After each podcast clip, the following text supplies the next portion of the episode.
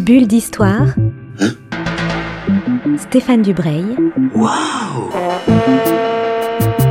Grande et petite histoire dans l'œil des auteurs de bande dessinée.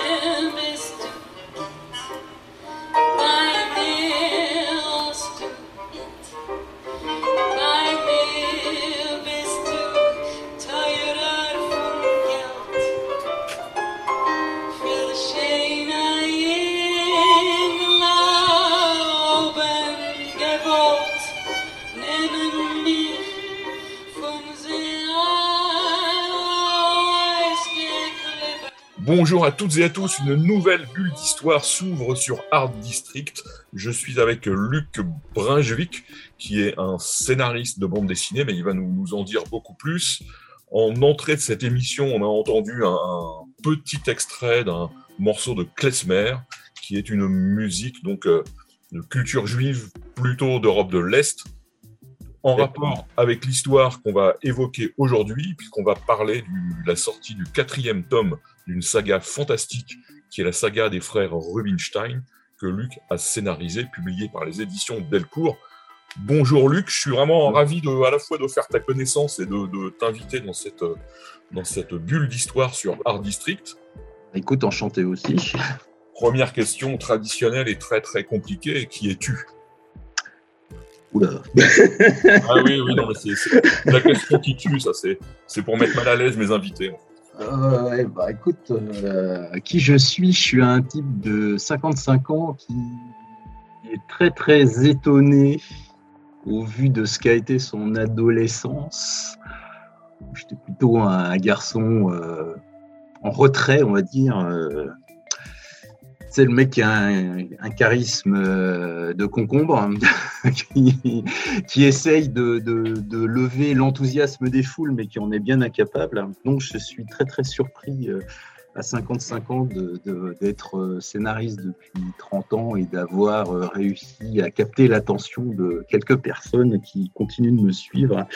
Je l'espère avec intérêt. Et en tout cas, pour moi, c'est un vrai bonheur d'avoir ces gens qui, qui me sont fidèles.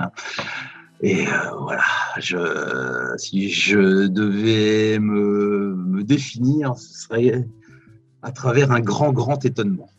On est là pour parler des frères Rubinstein. Est-ce que tu peux nous, parler un peu du, à la fois de la jeunesse de l'histoire et, en même temps commencer à raconter un tout petit peu le, début de l'histoire pour les, auditeurs qui ne connaîtraient pas cette saga? Bah écoute, la genèse, ça remonte, euh, ça à loin, ça remonte à 94. Laurent Hirn, mon, dessinateur sur euh, le pouvoir des innocents, me fait rencontrer un de ses amis qui s'appelle euh, Fred Ruillier. Fred est à ce moment-là, il travaille en agence de pub, il est directeur artistique graphique d'une agence, il gagne excessivement bien sa vie. Et il a la malheureuse idée de vouloir euh, revenir à ses premières amours, c'est-à-dire la bande dessinée. On se rencontre, on discute, on, apprend à se connaître. Euh, Fred, c'est un mec euh, hyper charmant. Ça donne tout de suite envie de, se lancer avec lui dans quelque chose parce que bon, il fait partie de ces gens et tu sens que tu peux parcourir des années avec plaisir. Et euh, en discutant, on se rend compte qu'on a un même amour pour nos frangins, en fait, tous les deux. Alors lui, il a un frère qui s'appelle Jérôme. Euh, ils sont très très proches, un peu euh, c'est un peu des jumeaux, on va dire. Ils ont la, même passion pour la bande dessinée et, une même façon d'aborder la vie. C'est des mecs très très aventureux. moi, je les, je les, ai connus tous les deux à Strasbourg et c'était les des mecs qui régulièrement euh, escaladaient la cathédrale de Strasbourg euh, à main nue. Euh, enfin bon, qui vivaient à, vivait à 100 à l'heure. Et, et, donc, moi, j'ai un frère qui s'appelle Yves. on a, comment dire, on a des passions communes et on a des caractères complètement différents. En fait, du coup, j'ai proposé à Fred de, d'utiliser notre amour pour, euh, pour nos frères pour raconter l'histoire de, deux frangins et en utilisant plus particulièrement la, la relation que j'ai avec mon propre frère. Moi, je serais plus le mec qui part. Euh, alors, je t'ai dit que j'étais très, très en retrait, mais dans ma tête, j'étais un aventurier. Quoi. Alors que mon frère, au contraire, c'est quelqu'un d'extraordinairement raisonnable. Je pense que tu as reconnu les, oui, les, caractères des deux, des deux frères Rubinstein. Et euh, bon, on est juifs tous les deux, donc je me suis dit, tiens, bah, écoute, euh, partons sur cette idée de, à la fois d'étudier euh, les caractères antagonistes que j'ai, qu'on a mon frère et moi, et puis d'inclure ça dans notre judaïté. Et comme bah, quand on est juif, on a un nom hébreu, moi, mon nom hébreu, c'est Salomon. Le nom hébreu de mon frère, c'est Moïse. Donc voilà, j'ai baptisé euh, les deux frères avec euh, nos deux noms, euh, nos deux noms secrets, on va dire. Comme des Indiens qui cacheraient leur vrai nom sous des noms plus américanisés. voilà, et donc. Donc j'ai lancé cette idée d'une grande saga, puis avec développant le, caractère de, ces deux frères, et puis le soir même à la télévision euh, passait le film L'arnaque de George Roy Hill avec euh, Paul Newman et Robert Redford. Et je me disais c'est génial. Enfin bon, le, visuellement c'est magnifique les années 30 aux États-Unis. Euh, la, mafia, tout ça, et du coup est venue l'envie de raconter l'histoire de deux frères juifs. Alors, je sais pas pourquoi, j'avais dans l'idée que l'histoire démarrait dans une petite ville minière des États-Unis, que les, deux frères étaient d'origine polonaise. Et euh, bon, je raconte tout ça à Fred, qui s'enthousiasme, mais euh, il reçoit sa feuille d'impôt. et je te dis, euh, il, il travaillait en agence de pub, et il gagnait extraordinairement bien sa vie. Je crois qu'à l'époque, il devait gagner quelque chose comme 80 000 francs euh, par mois, je crois. Ah oui, c'est beaucoup d'argent, ça. C'est énormément d'argent. Mais ça pose un problème, c'est que si tu t'arrêtes, euh, tu es dans une espèce de spirale infernale, hein, tu es obligé de gagner de l'argent pour euh, payer tes impôts. Mmh. Et du coup, il n'a pas pu, il n'a pas prendre le temps de faire de la bande dessinée parce que ça, ça le mettait dans une position par rapport à l'argent inextricable. Parce que tu, veux dire qu'un scénariste de bande dessinée ne gagne pas 80 000 euh, francs par mois, en fait. On est, on est d'accord là-dessus. on est d'accord là-dessus. Des chiffres que tu peux espérer euh, avoir dans le cinéma, mais certainement pas en bande dessinée. Et donc, euh, j'ai remisé le projet dans ma culotte et je l'ai fait comme beaucoup de mes projets, hein, je l'ai laissé mûrir au fil des années. Et le problème qui se posait, c'est qu'en fait, euh, je voyais toujours ça comme un grand feuilleton, une grande saga. Et euh, chaque fois que j'abordais un dessinateur, je lui annonçais que c'était mon, mon projet à 1000 pages. Et quand tu annonces 1000 pages, ben, généralement, les gens, ils s'enfuient en courant. Ouais, ouais. Et il y a, il y a combien d'années maintenant On est arrivé en Touraine, donc il y a une vingtaine d'années je suis arrivé en Touraine parce que je connaissais euh, Étienne Leroux et qu'il faisait partie des gens qui m'ont amené à venir vivre en Touraine après Strasbourg. Et je lui ai proposé ce projet. Et, euh, sur euh, l'idée de 1000 pages, il était en panique totale. Donc l'histoire lui plaisait beaucoup, mais c'était pas possible. Puis en fait, Étienne a participé au projet 14-18, j'imagine. Ouais. Bien. Et pour ce projet, il fallait qu'il sorte deux bouquins par an. Et donc, en fait, il a fait appel à deux, collaborateurs. Donc, il a monté une espèce de studio virtuel. Et grâce à ces deux collaborateurs, pendant cinq ans, ils ont travaillé effectivement au rythme de deux albums par an. Et ça, a, ça, a, tellement plu, cette façon très fluide de, de, travailler avec en plus Loïc Chevalier qui apportait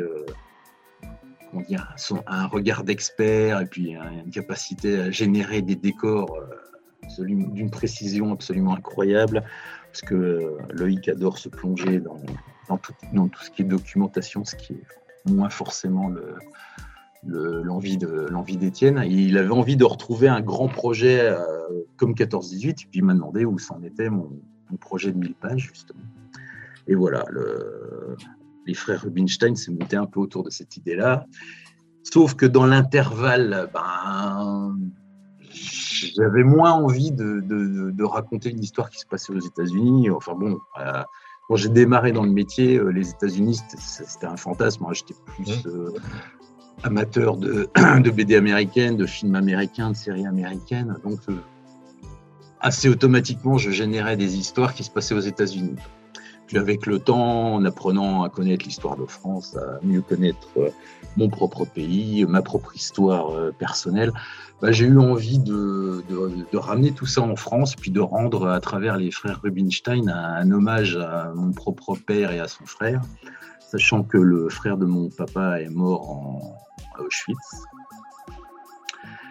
que mon père a, échappé à, une, la rafle qui a entraîné la mort de son frère et de son père. Et donc j'avais envie de raconter, de, situer l'histoire, euh, l'histoire en France, qui a un bon tiers de, la saga qui, qui, se déroule euh, effectivement sur le territoire français. Et donc, au lieu de, démarrer dans une petite ville minière américaine, l'histoire démarre dans une petite ville minière du nord de la France.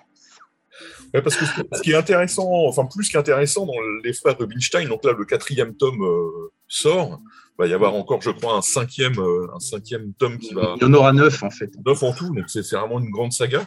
Ce qui est, ce qui est, ce qui est extraordinaire et vraiment, on a un grand plaisir de lecture, c'est que c'est un, c'est une série qui brasse plusieurs, euh, plusieurs genres. C'est à la fois, il y a du polar, il y a de l'aventure, il y a de la, de la politique, il y a de l'histoire de France, mais il y a aussi cette histoire entre les frères qui est une histoire dans l'histoire tu as réussi mhm. à, tricoter un, truc assez, euh, assez improbable. on apprend l'histoire et en même temps on suit ces deux frangins à qui il arrive un nombre de trucs absolument euh, insensés, sans que ce soit jamais d'ailleurs artificiel. On a l'impression que les choses euh, s'enchaînent avec une logique assez implacable. Bah écoute, c'était ouais, c'était l'envie justement d'Étienne de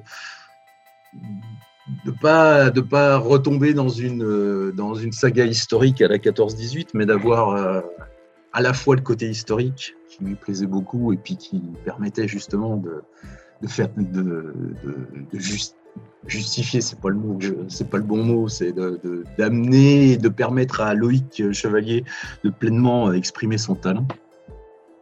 Tout ça dans un contexte euh, extrêmement romanesque avec euh, une saga qui pourrait être euh, ben, simplement euh, l'histoire extrêmement tumultueuse de deux frères, sauf que leur histoire extrêmement tumultueuse se heurte à la à, l'époque dans laquelle ils vivent. Et en, fait oui c'est une expression de j'espère je trouve personnellement assez puissante de ce qu'est le de ce qu'est le racisme et de ce qui peut être un génocide, c'est-à-dire d'avoir, de voir des gens vivre et puis surtout de voir comment ils se retrouvent dans, un, dans une période où ils deviennent des, des cibles. Où on a envie de les tuer simplement pour ce qu'ils sont. L'histoire commence par un. Par, donc les, deux frères sont, sont des, les enfants d'un tailleur d'origine polonaise qui vit dans un, dans un coron dans le nord de la France. C'est le seul tailleur, donc il, fait les, habits pour tout le monde. Et, et pour parler des deux frères, il y a Salomon qui est un qui est un gars un peu roublard, qui est un mec qui se débrouille quoi qu'il arrive. Mhm. Comme, dit, euh, comme dit son frère dans, Les Ténèbres, c'est le seul qui va voir la petite lumière. Et puis on a le, deuxième qui est Moïse, qui est un jeune élève extrêmement brillant, qui est un très très bon élève, qui est, ultra doué. Et ces deux frères, au début, on, sent qu'ils ont un destin qui, les attend, qui est un destin plutôt euh, brillant. Et ils vont, euh, dès le départ, dès leur, leur, leur toute jeunesse être confrontée à, l'antisémitisme. Là, on ne peut pas dire euh, autrement. C'est-à-dire que le jeune élève brillant qui doit être nommé major de son école, finalement, bah, c'est le, le fils du patron qui lui passe devant, et le fils du patron va accuser l'autre frère de, l'avoir, enfin en tout cas, les gens vont accuser l'autre frère de l'avoir assassiné alors qu'il n'a rien fait. Là, dès le début, on est vraiment plongé dans l'ambiance euh, française des années 30. Tout à fait, tout à fait. Dans cette euh, espèce de nébuleuse euh, un peu curieuse qui fait suite à des années de. Enfin, on est sur cette pente qui, a suivi l'affaire Dreyfus, où on a une France qui reste extrêmement euh, tendue par rapport à tout ce qui est. Enfin, dès qu'on parle des Juifs, on divise la France en deux. L'autre chose qui est, qui est, aussi très intéressante, c'est que le monde que tu décris n'est pas forcément toujours noir et blanc, et que chaque personnage a une part d'ombre et une part de violence. C'est-à-dire que même, les, même les, les, juifs solidaires qui vont recueillir ces deux frères en cavale à Paris, euh, ils, sont ils vont les lâcher à un moment. Voilà, ils sont aussi prisonniers de, de, bah, de, leur comment dire, de leur façon de penser, quoi. Et, les deux frères, ça va à chaque fois leur jouer des tours. Bah oui, oui, ils se retrouvent en fait. Euh, on voit souvent la communauté juive comme euh, une communauté très homogène qui aurait un système de pensée on dit souvent la communauté juive pense ceci, la communauté juive pense cela, comme si tous les membres de la communauté juive étaient, euh, enfin comment dire, se référaient à un seul système de pensée, alors que justement, je voulais à travers, euh, à travers la série montrer que la, communauté juive est très disparate. Il y a d'un côté euh, bah, les juifs qui sont installés en France depuis des centaines d'années, qui sont très fondus dans, le paysage, qui ont un peu honte d'être juifs, euh, enfin en tout cas qui sont juifs mais qui le mettent pas forcément en avant, euh, qui, vivent leur judaïté de façon très privée en fait, correspond à une forme de laïcité en fait, enfin la, laïcité de, la France, hein, c'est-à-dire que la religion est du domaine privé, on a les beaucoup d'immigration qui vient de l'Est, euh, de, jeunes juifs euh, beaucoup plus pauvres, beaucoup plus revendicatifs, c'est-à-dire qui sont très baignés dans la culture communiste. Euh, en tant qu'ouvriers, ils revendiquent, ils revendiquent énormément, mais ils ne parlent pas forcément français. C'est des gens très radicalisés, on va dire, d'une certaine façon. Euh, c'est du judéo-gauchisme. si on veut se référer aux façon de parler d'aujourd'hui. Et puis d'un autre côté, il y a les Juifs d'Afrique du Nord, alors qui sont beaucoup plus flamboyants, qui ont aussi, euh, enfin, qui sont beaucoup plus bruyants. Et en fait justement, euh, ils sont un peu comme les, les jeunes Juifs d'Europe de l'Est, ils se heurtent à, la bourgeoisie juive très installée qui les regarde d'un très mauvais œil parce qu'ils sont très revendicatifs par rapport à leurs origines et que eux, ils veulent se fondre dans la population et ils veulent que les juifs restent, discrets par rapport à ce qu'ils sont parce qu'il y a eu euh, tout un passé, euh, qu'ils savent que les choses peuvent très très rapidement s'enflammer et qu'ils veulent vraiment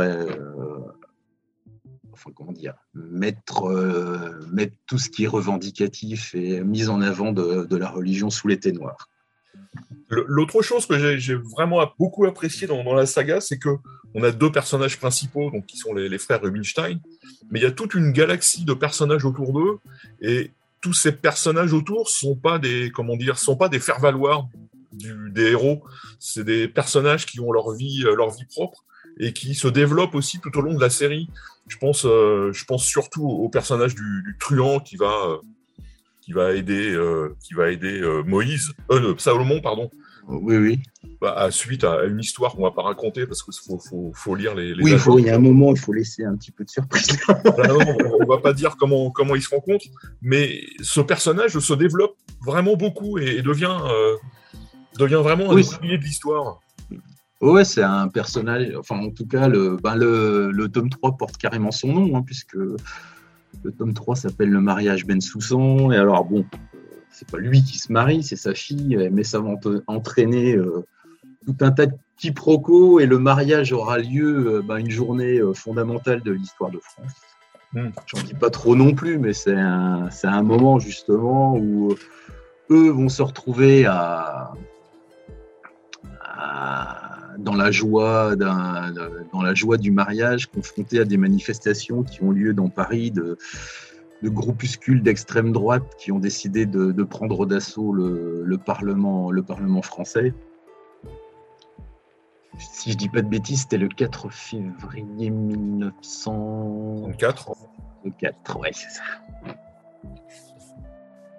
Oui, c'est ça, c'est ça. Oui, donc c'est un, un, personnage qui prend beaucoup, beaucoup d'importance et qui aide euh, les deux frères. En même temps, il a aussi ses affaires à, régler. Et j'ai trouvé ça vraiment, euh, vraiment intéressant de, d'utiliser les personnages secondaires pour, être moteur de l'histoire, quasiment autant que les deux héros. Bah en fait, les, les, deux personnages se construisent aussi par rapport aux gens qu'ils rencontrent, donc c'est important d'avoir des personnages forts qui, bah, qui les remettent, euh, qui les remettent en question, qui les obligent à, bouger, à changer de chemin, à changer de direction, à, reconsidérer euh, ce qu'ils veulent faire de leur vie, à, bah, par exemple, à la fin de, de l'épisode 3, euh, bah, leur destin, on se rend compte que leur destin n'est pas forcément en France. Quoi. Hmm. Oui, parce qu'ils vont, ils vont rencontrer la musique et ils vont rencontrer surtout, surtout le blues. Euh, et le jazz, c'est ça qui. Tout à fait, plus le, plus le cinéma qui va prendre une grosse importance, puisque Salomon est euh, un personnage passionné, euh, passionné de cinéma et qui, bon, qui dans l'épisode 2, va faire la connaissance d'un grand cinéaste allemand qui, qui, a dû quitter son pays à cause des nazis. Enfin bon, j'en dis pas trop non plus. Un autre charme de l'album, c'est la reconstitution. Tu parlais tout à l'heure des, décors, mais il y a plus que ça. Mhm. on, va parler du camp de concentration euh, un peu après, mais on, va surtout parler des reconstitutions à la fois du nord de la France, mais de Paris. Il y a, on, est vraiment baigné à la fois dans les, dans les quartiers, euh, on va dire les quartiers juifs, même si c'est pas tout à fait, euh, tout à fait exact mais aussi euh, dans la zone, parce qu'à un moment donné, ils vont se réfugier dans des endroits un peu, un peu discrets pour échapper à la police. Tout à fait. Là aussi, ça fait vraiment partie du charme de l'album, c'est qu'on on, est, euh, on est plongé dans ce Paris et avec un luxe de détails absolument incroyable. Bah, ça, c'est grâce, à, c'est grâce à Loïc Chevalier, hein, comme je te disais. Euh, c'est un garçon qui adore déjà, c'est un garçon génial qui est assez obsessionnel. J'adore ses obsessions. Il veut, que ça, veut que ça fasse vrai et donc euh, bah, ça devient vrai grâce à lui. Ah ben, on a tout de vrai parce qu'on a l'impression d'avoir les odeurs, d'avoir, d'avoir tout. On, marche dans la boue. Enfin, c'est, euh, voilà, alors ça, c'est, euh, effectivement, c'est entre, entre les obsessions, entre les obsessions de Loïc, les cadrages d'Étienne et les couleurs de, d'Elvire de Coq ça forme un ensemble qui recrée complètement un, pari à la fois, comme tu dis, euh, visuel et olfactif. Il y a des fois même, on sent, euh, on sent la façon dont la lumière se diffuse dans Paris à ce moment-là. C'est assez, dingue. je me permets de, comment dire, d'être très enthousiaste par rapport à tout ça parce que justement, c'est, je ne vais pas dire c'est décroché de, mon travail, puisque moi je le, suggère, mais euh, c'est vraiment euh, Étienne, Loïc et Elvire qui, euh, qui donnent la vie dans, tout ce qui est visuel et cette reconstitution absolument incroyable de, Paris, du nord de la France. En plus, Elvire étant belge, elle a, elle a redonné, elle a donné à notre nord de la France les couleurs qu'elle connaît bien. c'était fou, quoi. C'était une rencontre extraordinaire cet album, il est construit aussi en, comment dire, avec des, flashbacks et avec plusieurs histoires qui se déroulent en, parallèle. D'ailleurs, là, mhm. je, dois dire que je, suis assez, euh, assez estomaqué par ta, technique d'écriture qui fait que tout ça se mêle absolument harmonieusement et on n'est jamais surpris de passer d'une époque à l'autre. Ça, je... En fait, je pars toujours du principe que tu peux travailler sur plusieurs temporalités, mais à condition que les temporalités se répondent. C'est-à-dire qu'il faut créer une espèce de logique dans ta façon de circuler dans, dans le temps. C'est-à-dire que tu as une question dans le, dans le présent qui appelle euh, un flashback, il faut que ça se fasse de façon assez naturelle. Oui, tout à fait. De repartir, euh, de repartir vers le, de repartir vers le, présent, il faut aussi que tu sentes que ce qui a existé dans le, dans le passé va conduire justement à ce présent. Puis comme ça, tu arrives à créer de façon un peu sinueuse mais logique un fil, un fil narratif qui te permet de passer d'une époque à l'autre sans, en créant finalement une histoire assez euh, linéaire. Oui, il y a même mais qui saute d'un temps à l'autre. il y a même, même le travail de la couleur permet aussi là aussi de passer très subtilement d'une époque à l'autre. C'est remarquable. Voilà, moi j'essaie de créer le lien et lire par ses couleurs, elle arrive à justement distinguer les époques pour qu'on ne soit pas surpris de passer d'une époque à l'autre et qu'on se rende bien compte qu'on vient, de faire le, qu'on vient de faire le saut. on, a parlé beaucoup de, Paris et des années 30, mais évidemment l'histoire a un, pan dramatique, comme tu le disais au, départ. C'est qu'un des deux frères qui va être pris à un moment donné dans, dans une rafle et qui va se, retrouver à Sobibor, donc dans, un camp euh, de concentration et de, d'extermination, on peut même le dire. Il y a les deux, il y a les deux, deux parties, mais enfin, camp d'extermination. Et par une chance extraordinaire, le commandant du camp a tué le coiffeur du camp, et ça va être la, chance de, de Salomon, de non de non de Moïse, de Moïse. Ça va être la chance de Moïse puisqu'il va se proposer comme coiffeur, lui qui a une petite formation de coiffeur, et il va devenir le, coiffeur du camp. Mm-hmm. Comment tu as eu cette idée? Est-ce que tu c'est une véritable histoire ou c'est totalement inventé? Sachant qu'on sait aussi que dans les camps, il y a des histoires incroyables qui ont pu se passer. Euh, non, moi c'est, tota-, totalement inventé. Bah, c'était l'envie, comment dire, l'envie de le retrouver à un point où, euh, comment dire, il a il a un rôle un petit peu, un rôle un petit peu privilégié puisque c'est le, ça va devenir un peu le, chouchou des, chouchou des nazis. C'est justement, tu parlais tout à l'heure qu'il n'y a pas, il a pas de personnage euh, blanc ou noir. Euh, Moïse, c'est pas le, gentil juif. Euh, il, a, une façon de survivre, c'est-à-dire qu'il a, il a baigné dans, dans, les techniques de son frère, quoi, et sent que ça, ça finit par infuser. Donc, euh, il voit, il voit l'opportunité, saute dessus et euh, ça devient un personnage un peu, euh, un peu ambigu, on va dire, puisqu'il il, utilise sa position pour essayer de survivre le plus longtemps possible dans un camp qui est en fait un camp où les Juifs sont destinés à, disparaître.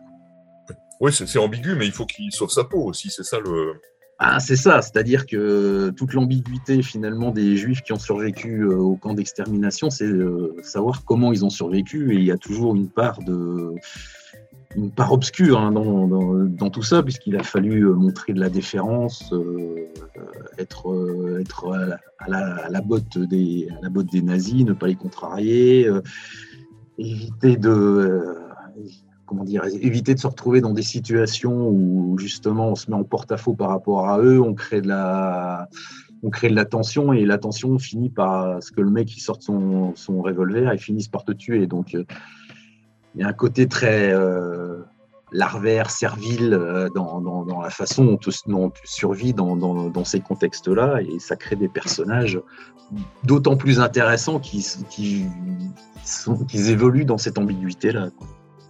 Ouais, et là aussi, ce qui est très fort dans, ce que tu racontes et ce, que, ce, qui est dessiné dans le camp de concentration, c'est qu'il en, il en faut très très peu pour montrer l'abomination de ce camp.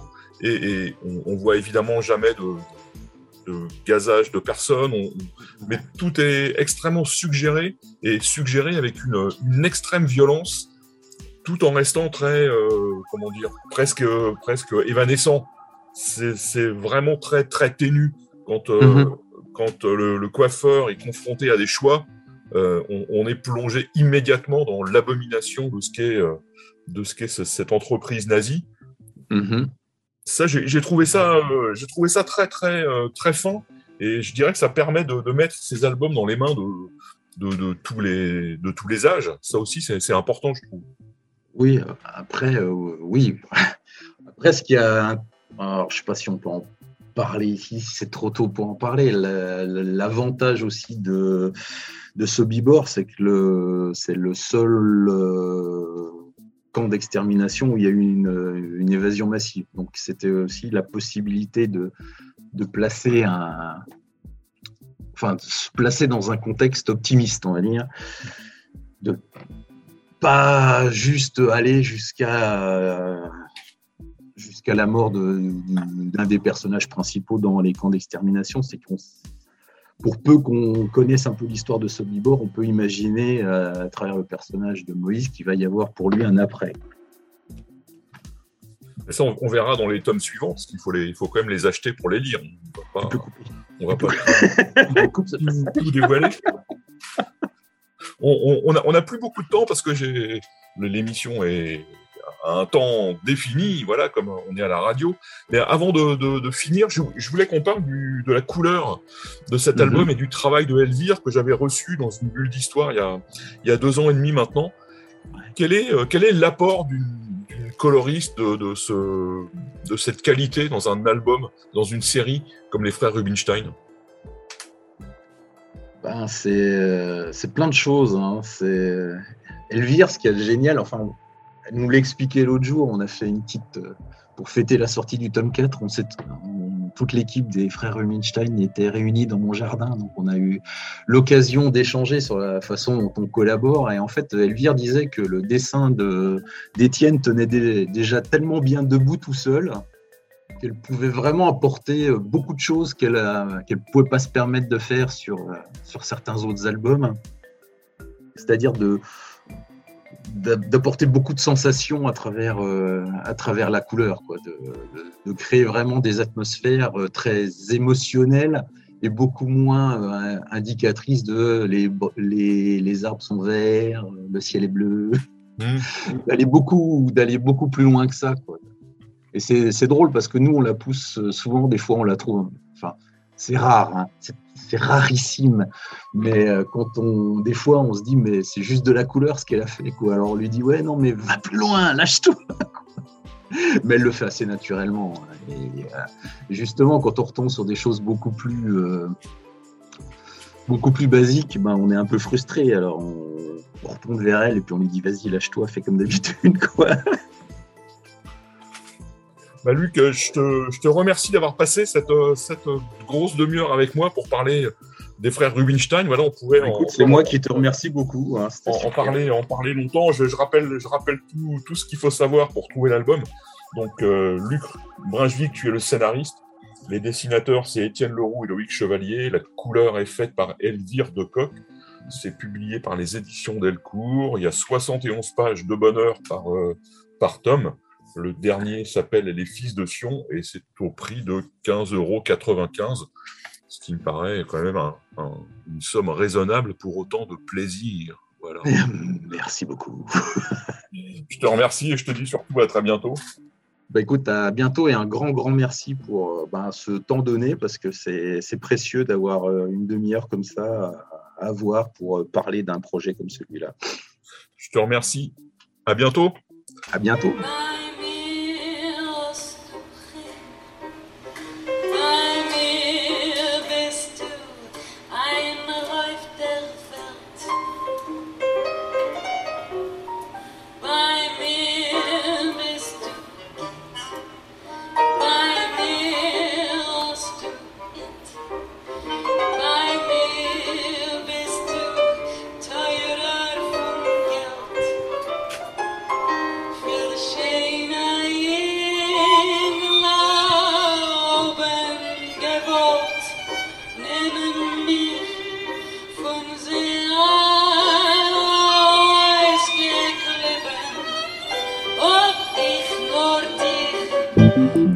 Bulle d'histoire.